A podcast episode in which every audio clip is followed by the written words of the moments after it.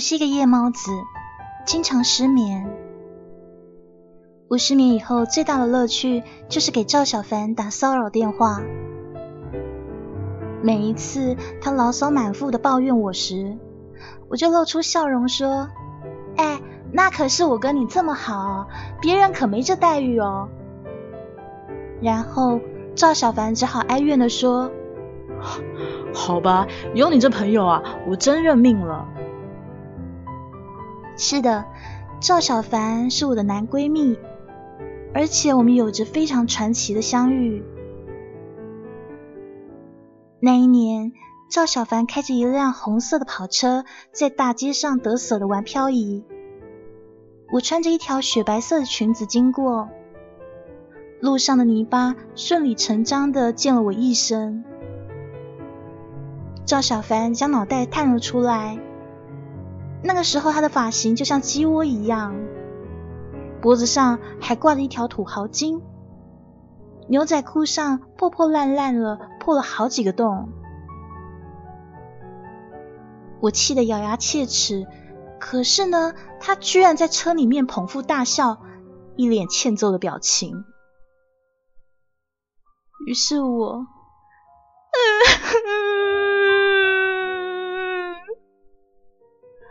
我立刻哭了出来。当然不是为了我的裙子。而是半个小时之前，我刚刚跟前男友吵架，吵到面红耳赤，然后分手，心里面一肚子委屈，没有地方发泄。赵小凡他活该，他这个时候遇到我还敢得罪我，于是我不顾他人的眼光，在大街上直接哭了起来。而刚刚呢，在车里面意气风发笑我的赵小凡，现在被我吓得六神无主。他连忙说：“哎哎，你别这样子嘛，大不了我赔你一条裙子啊。”赵小凡下了车，站在我面前，而我呢，心里面想的是刚刚跟男朋友分手的场景。接下来，面前的人从钱包里面掏出一叠钞票，说：“五百够不够啊？”我抬头瞪了他一眼，谁要你的钱啊？我不是因为你哭的。赵小凡吃了闷亏，他载我回家换裙子，一路上讲笑话给我听。到现在，我想起他那单纯又好玩的神情，都会笑出声来。那一年，我们十七岁。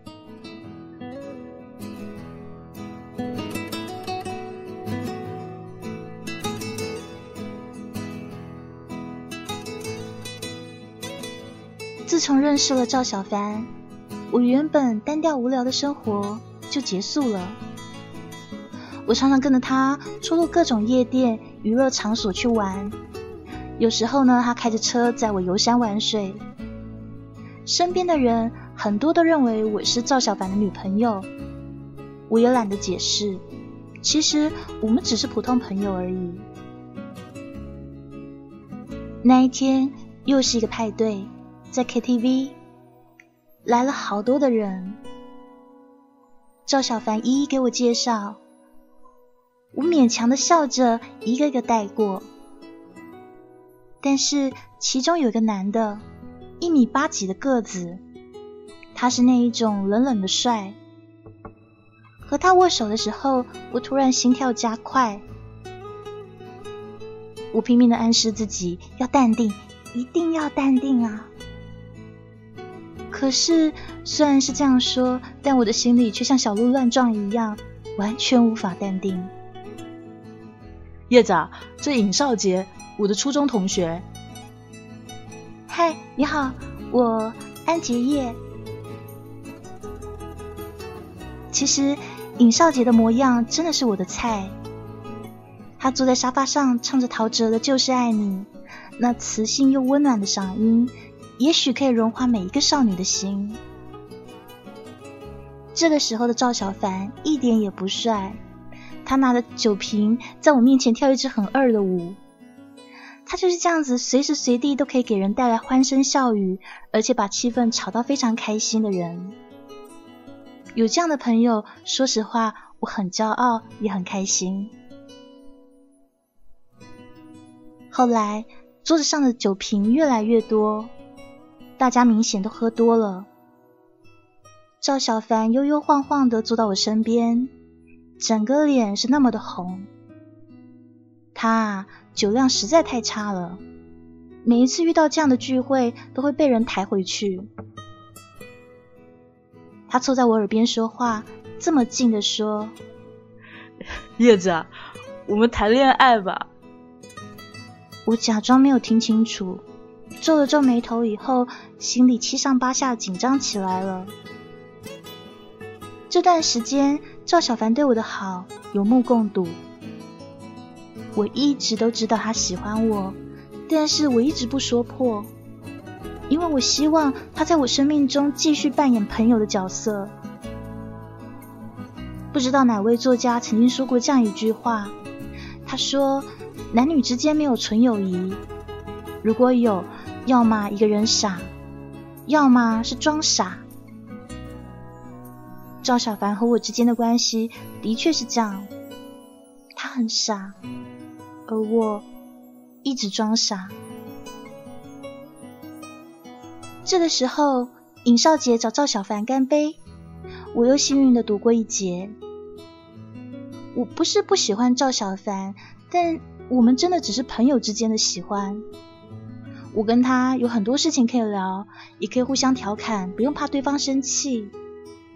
我喜欢看他开着跑车，大言不惭的耍酷，但这些真与爱情无关。我很担心哪一天真做不成恋人，赵小凡要是不理我了怎么办？我真的很害怕。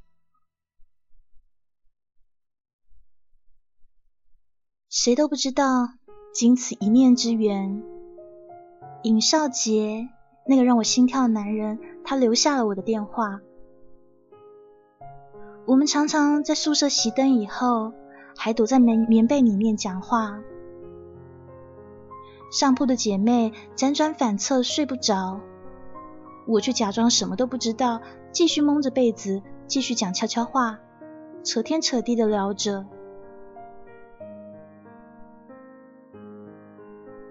尹少姐跟我说，她有个喜欢的女生叫瑶瑶，是一个非常好、非常好的女孩。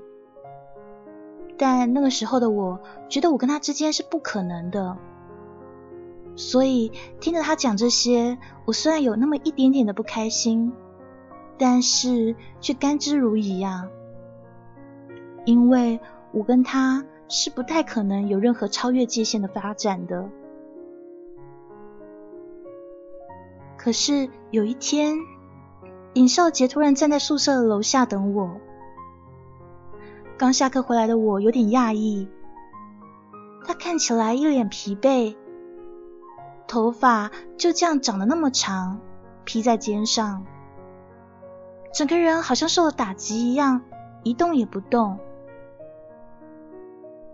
你怎么来了？我好奇的问他。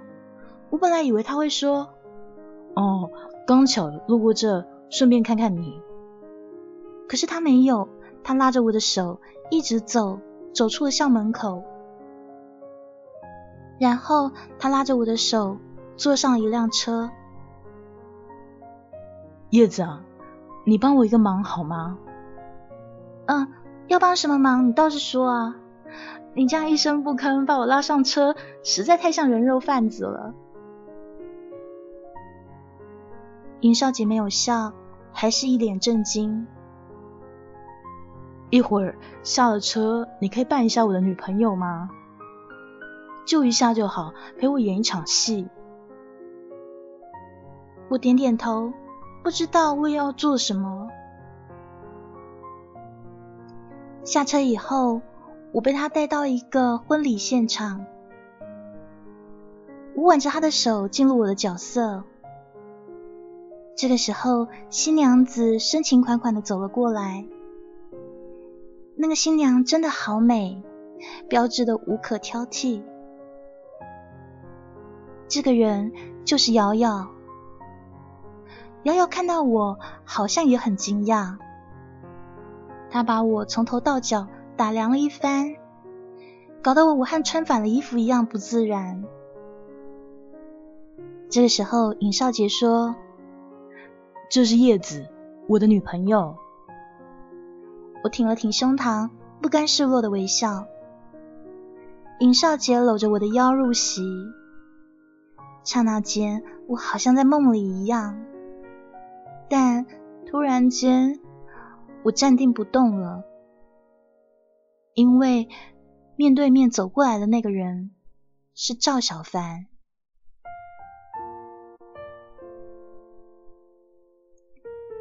赵小凡的视线直勾勾的落在我的腰间，那么灼热，而我身旁的尹少杰立刻松开手。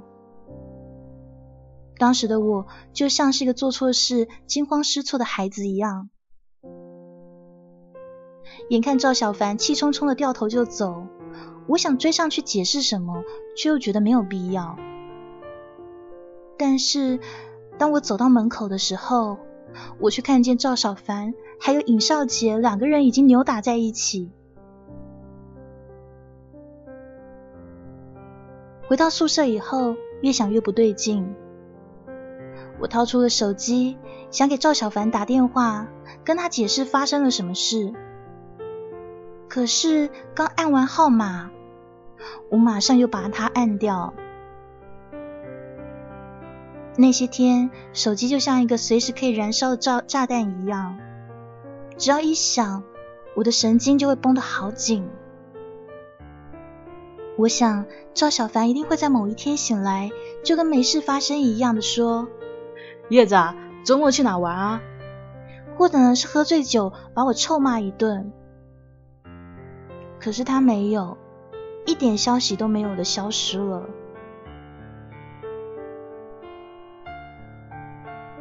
于是我去找尹少杰打探消息。一进尹少杰的家门，我看到他在沙发上抽烟，一根接一根。直到把烟灰缸填满。叶子啊，其实你是很重视赵小凡的是吗？没啊，我是一直把他当好朋友啊。可是那家伙喜欢你啊，那家伙为了你下手有够狠的。尹少杰的半边脸淤青了。他说话的时候，用手摸着嘴角，看起来很疼的样子。于是我拿起桌上的棉签给他上药，他却拉住我我的手，吻上了我的唇。我马上推开他，心脏扑通扑通的跳着。你干嘛？都是因为你，因为你赵小凡不理我了。因为你，我们的友谊就要毁了。尹少杰深深的看我一眼，说：“叶子，你醒醒吧。赵小凡他是男人啊，他喜欢你，怎么会甘心只做普通朋友那么简单？你们这样糊里糊涂的处着，迟早有一天有人会崩溃的。”你，你无耻！你故意的吗？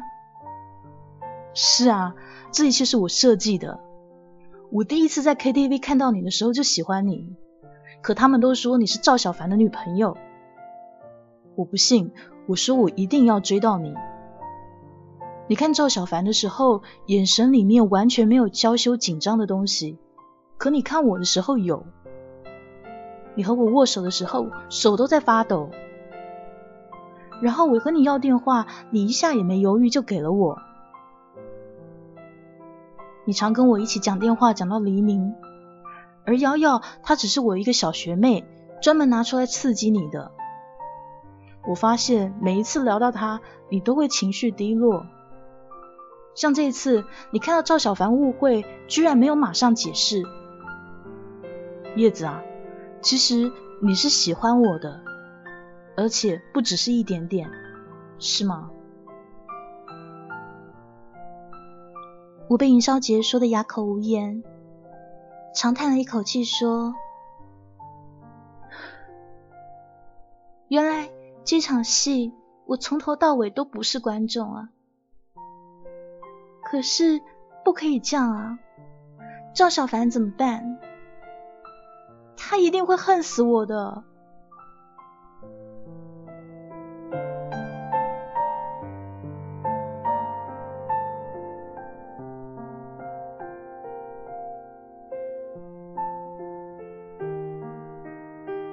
从那一天以后，我开始和尹少杰在一起，受尽了指指点点。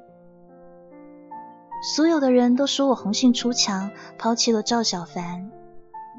那个时候，我才明白什么叫空穴来风，众口铄金。我才知道赵小凡的人缘比我原本想象的还要好。我和尹少杰吃五块钱一碗的盖浇饭。挤连门都关不上的公交车，就像所有小情侣一样，在宿舍楼下依依不舍。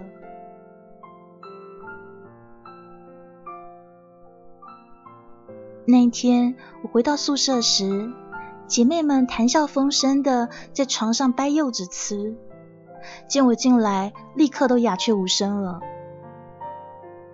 楠楠从上铺翻身下来，坐在我身边，瞪大眼睛看着我。你们今天是都来大姨妈了吗？这么不正常。我一边卸妆一边说着：“叶子，你真的要和尹少杰在一起吗？你真的要放弃每天车接车送、高高在上的日子，跟一个穷小子厮混在一起吗？”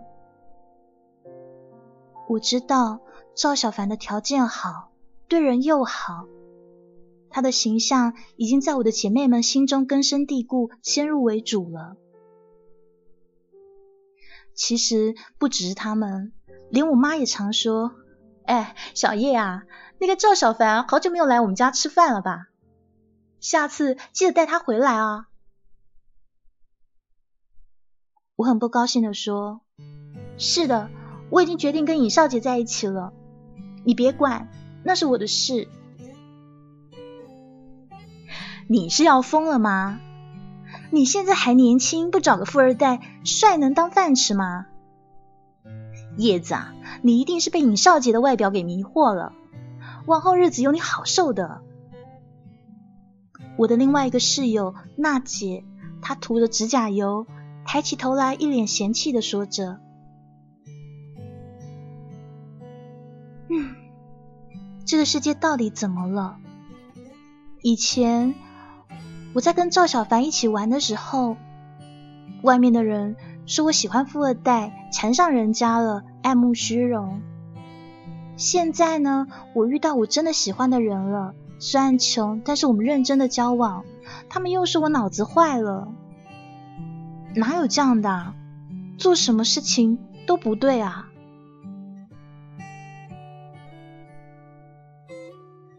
这个时候，手机响了，是妈妈打过来的。她在电话里面很紧张的说：“ 小叶啊，家里出事了，你快回来一趟。”妈妈的声音好像很紧张，还带了一点哭腔。说实话，我真的吓到了。可是现在已经十二点了，我在马路上根本拦不到车，心里面越来越焦急。我打电话给尹少杰，我的男朋友，但他的电话已经关机了。无奈之下，我唯一想到的人就是赵小凡。嘟嘟嘟，电话快要断音的时候，赵小凡接了起来：“哎真飙车呢！你想害死我啊？”啊，对不起。我也不知道这对不起里面含着几层意思。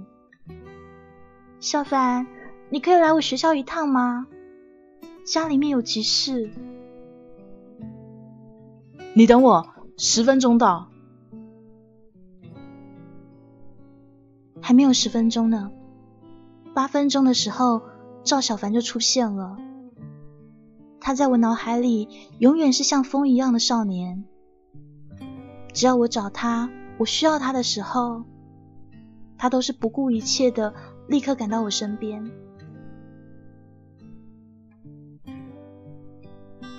怎么啦，叶子？家里发生什么事啊？我也不知道，我妈好着急的要我回去呢。她好像好像在哭啊。一路上，我们两个都沉默，每一次呼吸都那么明显，好像有什么东西卡在胸口，想要说，但是又咽了下去。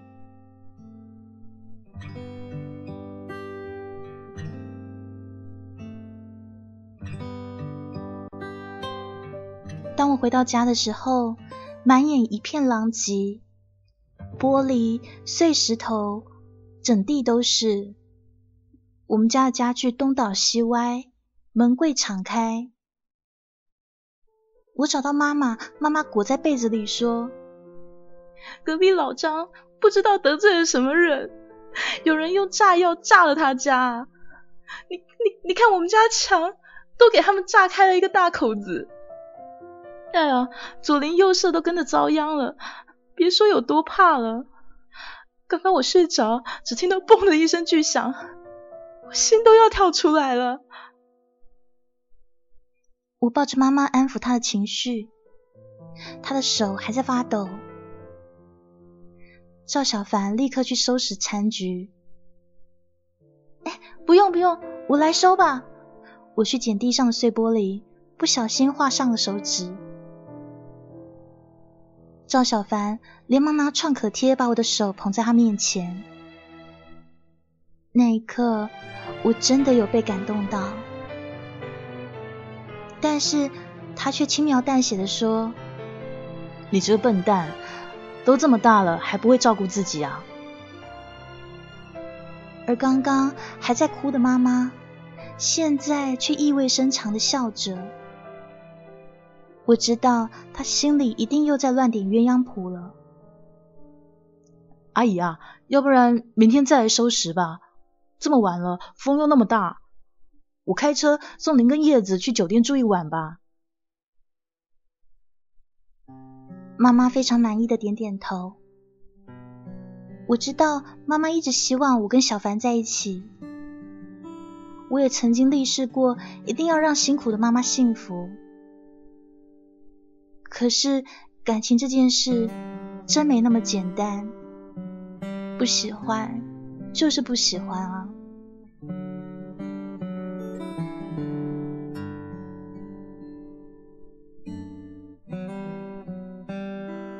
隔了几天，我的男友尹少杰坐在我面前，翻看了一本杂志，他指着杂志上一个穿宝石蓝大衣的模特说。叶子，你看这件衣服好看吗？我瞥了一眼，继续说，还凑合着吧。等我这个月发了工资就给你买。我偷偷的看了他一眼，这就像一个孩子想得到玩具一样的笃定。这件衣服。我突然想起来，这衣服是上一次我拉着他逛街的时候，我在红袖家试过的那件衣服。那个时候我们身上钱都不够，只能在镜子面前左转三圈，右转三圈。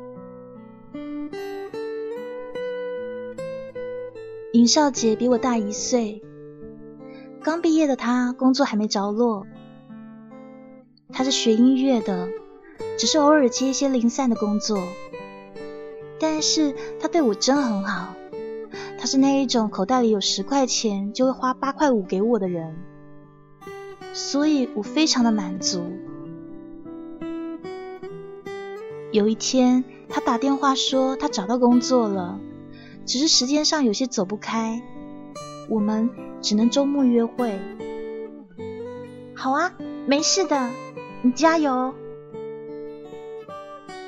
然后我成天和宿舍姐妹们待在一起。那段时间，我连睡觉都是嘴角上扬的，因为心里面有一个人惦记着，就好像全世界都跟我一样幸福的感觉。娜姐拿了睫毛刷，拼命的刷她的睫毛，然后她又踩上了七厘米的高跟鞋，在阳台上大声的说话。今天是他的生日，他打算请我们好好吃一顿。于是我们几个女人午餐以后去逛街做 SPA，然后我们走进了一家咖啡厅，要吃下午茶。娜姐，娜姐抱着她的脚说：“她好累。”我低着头看菜谱。这个时候，楠楠大惊小怪的扯着我说：“叶子，你看那服务生像不像尹少杰啊？”我猛地一抬头，推了下眼镜，千真万确是我男朋友。可那时的他正穿着服务生的衣服。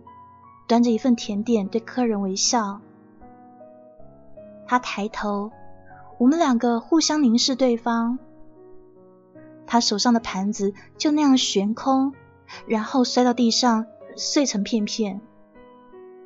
接下来，他慌张的去擦地板、擦桌子。我呢，拉着我那一票好朋友们，就往门口像飞一样的走出去。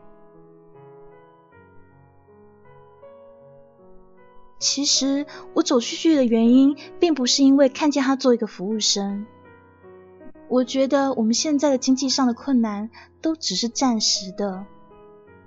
我知道我们会柳暗花明又一村，只要我们两个还在一起。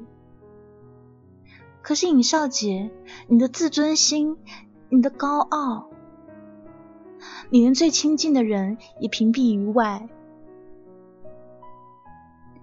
回到宿舍以后，我抱着枕头一言不发。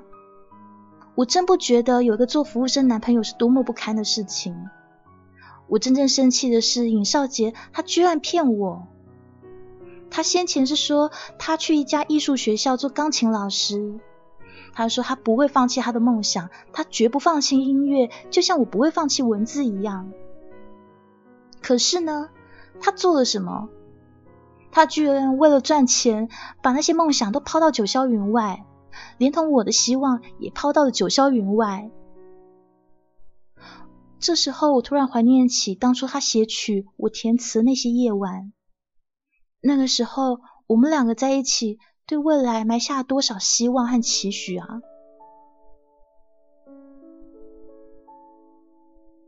娜姐走了过来，坐在我旁边，抹掉我眼角的泪。她安慰我说：“别伤心了，姐姐明天呢就给你介绍一个更好的啊。”这个时候，宿舍突然喧哗了起来，大家都趴在窗户上看热闹。楠楠说：“哎，叶子，别哭了，快过来，快点啊！”我朝下看下去，只见赵小凡穿着一身西装。手里面拿了一束蓝色妖姬，在楼下大喊我的名字。所有的人都在看他，他一定是喝醉了。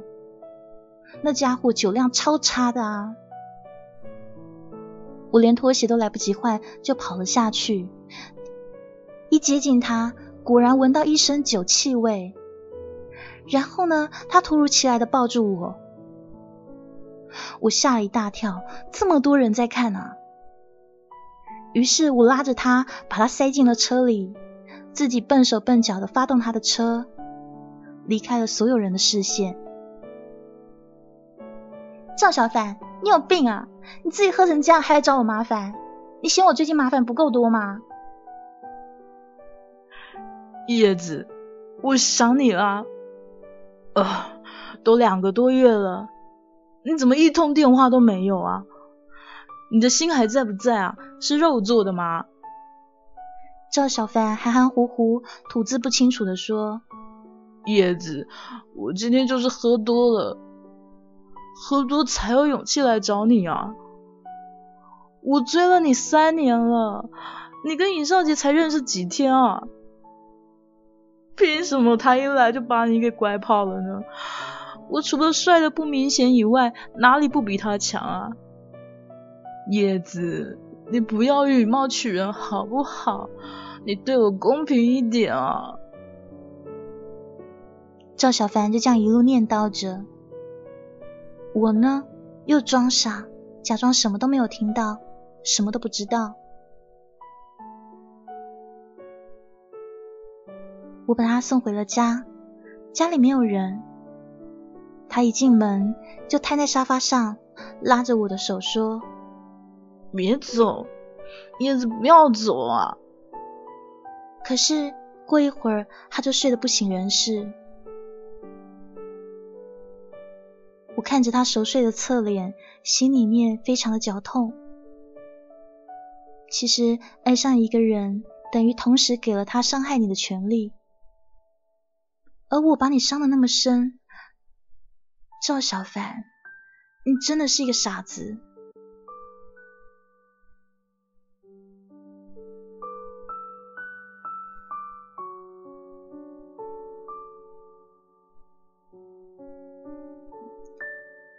我站在淋浴底下，把水龙头开到最大，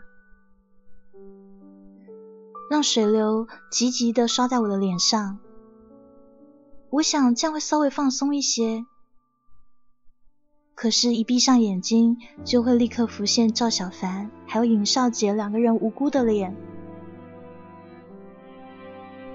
我们之间的关系，就像我眼前的头发，千丝万缕的打的结，黑压压的滑落在地板上，那么的明显，又那么的刺眼。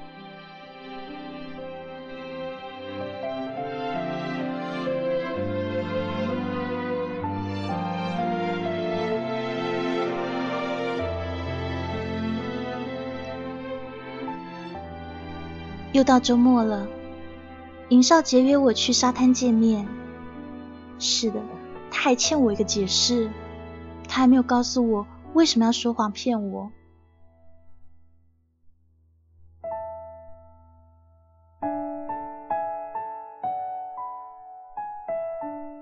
那一天，他穿了一件黑色的大衣，翻出了浅色的衬衣领，还有带着当初我一见倾心的笑容。只是眼前的他瘦了，看起来有点憔悴。他坐在沙滩上，头也不抬的说：“叶子，我们分手吧。”我瞠目结舌的说：“为什么？像你这样的女孩，本来就应该拥有更好的生活。”你知道瘦死的骆驼比马还大，不是吗？赵小凡他是那种一出生就让人羡慕的人啊，还没有工作，已经有两三套房子，开着几十万的车，这些东西我奋斗一辈子可能都不会有。你一定是被别人蛊惑了。你说赵小凡是不是说了什么？没有。真的，谁都没有说什么。其实那一天在咖啡厅，我只是气你为什么对我说谎而已。我真的不是嫌贫爱富的人啊。尹少杰从包包里掏出了一件衣服，是我上回看中的那件大衣。他说：“叶子，这算是我送你的唯一一件礼物。”你留着做纪念吧。希望这个冬天你想起我的时候，还会觉得温暖。我的眼泪夺眶而出。尹少杰，你知道我喜欢的人是你，这些跟钱没有关系。他拿纸巾抹去我滚烫的泪，然后将头转向一边，沉默了好久。叶子，我要去北京学音乐。我真不想做一个被你看不起的人。我想成为你的骄傲，你的依靠。可是这一走没有办法确定什么时候可以回来，也许三年，也许五年，但你还那么年轻，青春不等人，我真不想耽误你。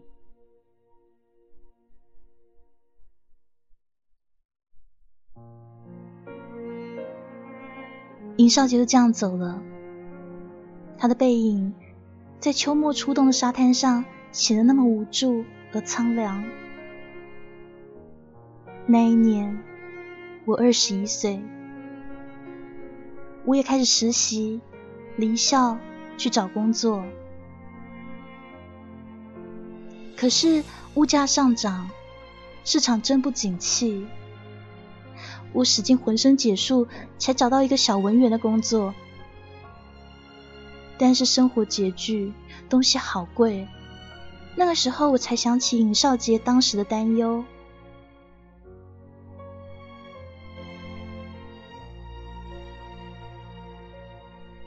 娜姐毕了业以后，开了一家宠物店。她向来都是上帝的宠儿，她的爱情事业。一直都是那么顺顺利利的，有一个像提款机一样的爹，还有一个什么都听他话的男朋友。楠楠去做了小学老师，完全符合他那不急不躁、没有心机的性格。赵小凡好像在他爸的公司做事吧，反正他吊儿郎当惯了，做惯少爷的他是不可能去给人打下手的。后来，赵小凡好像也想开了，放弃了追我的目的，做起了我名副其实的朋友。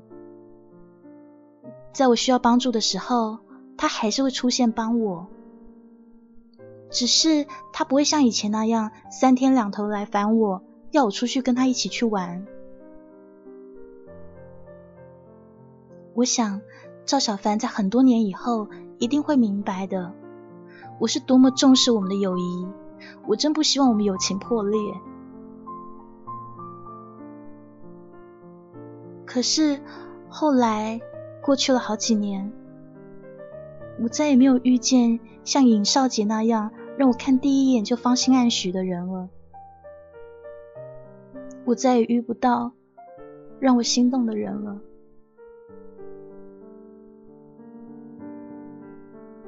二十五岁的时候，我又跟勉强在一起的男朋友分了手。这四年来一直是这样的，无论跟谁在一起，我都找不回当初我和尹少杰热恋时的感觉。浅浅的交往，又浅浅的分手，这一切，我的不快乐，赵小凡全都知道。就算隔着距离，不像以前每天腻在一起，他还是知道我的落寞，我的悲伤。可是呢，远在北京，连个电话号码都不留给我的尹少杰，你还记得我吗？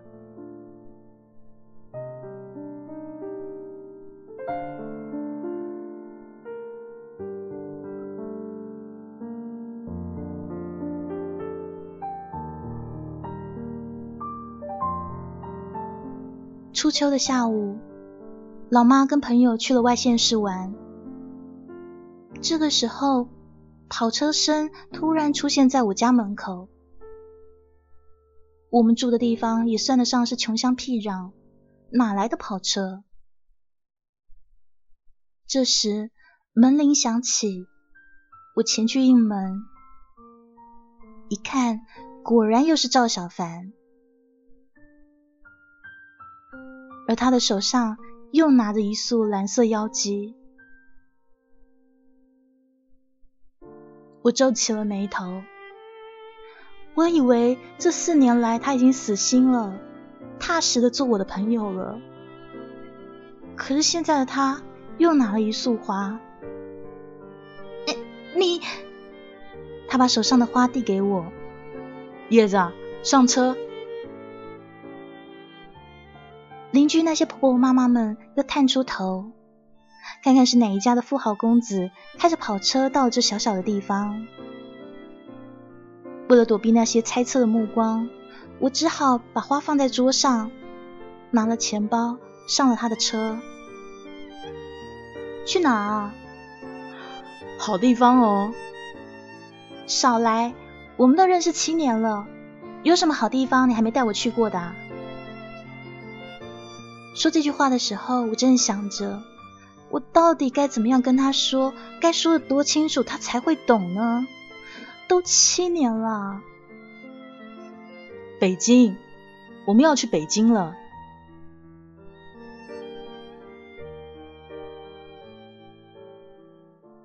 他在机场放下了我，递给我一个信封。我打开信封，里面是一叠钱，一份来回机票，还有一张纸条。纸条上写着一个地址。这四年呢，够久了。尹少杰他很努力，上个月他跟我打听了你的情况。我才知道，他从来都没有忘了你。那个时候，你还没有跟男朋友分手。他听了以后，就坚持说不要打扰你。赵小凡深呼出一口气后说：“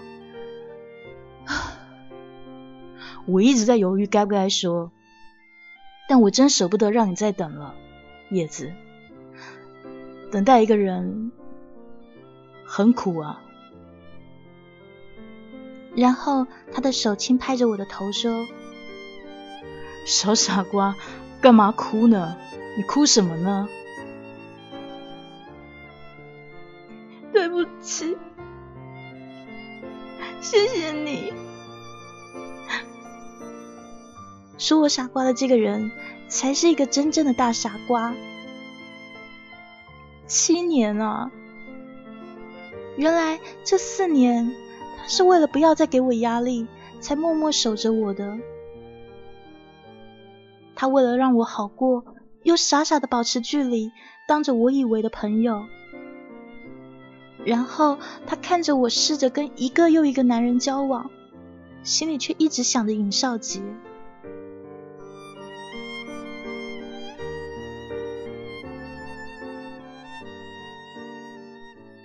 飞往北京的班机上。我靠着窗口往下看，所有的一切都变得好渺小，好渺小。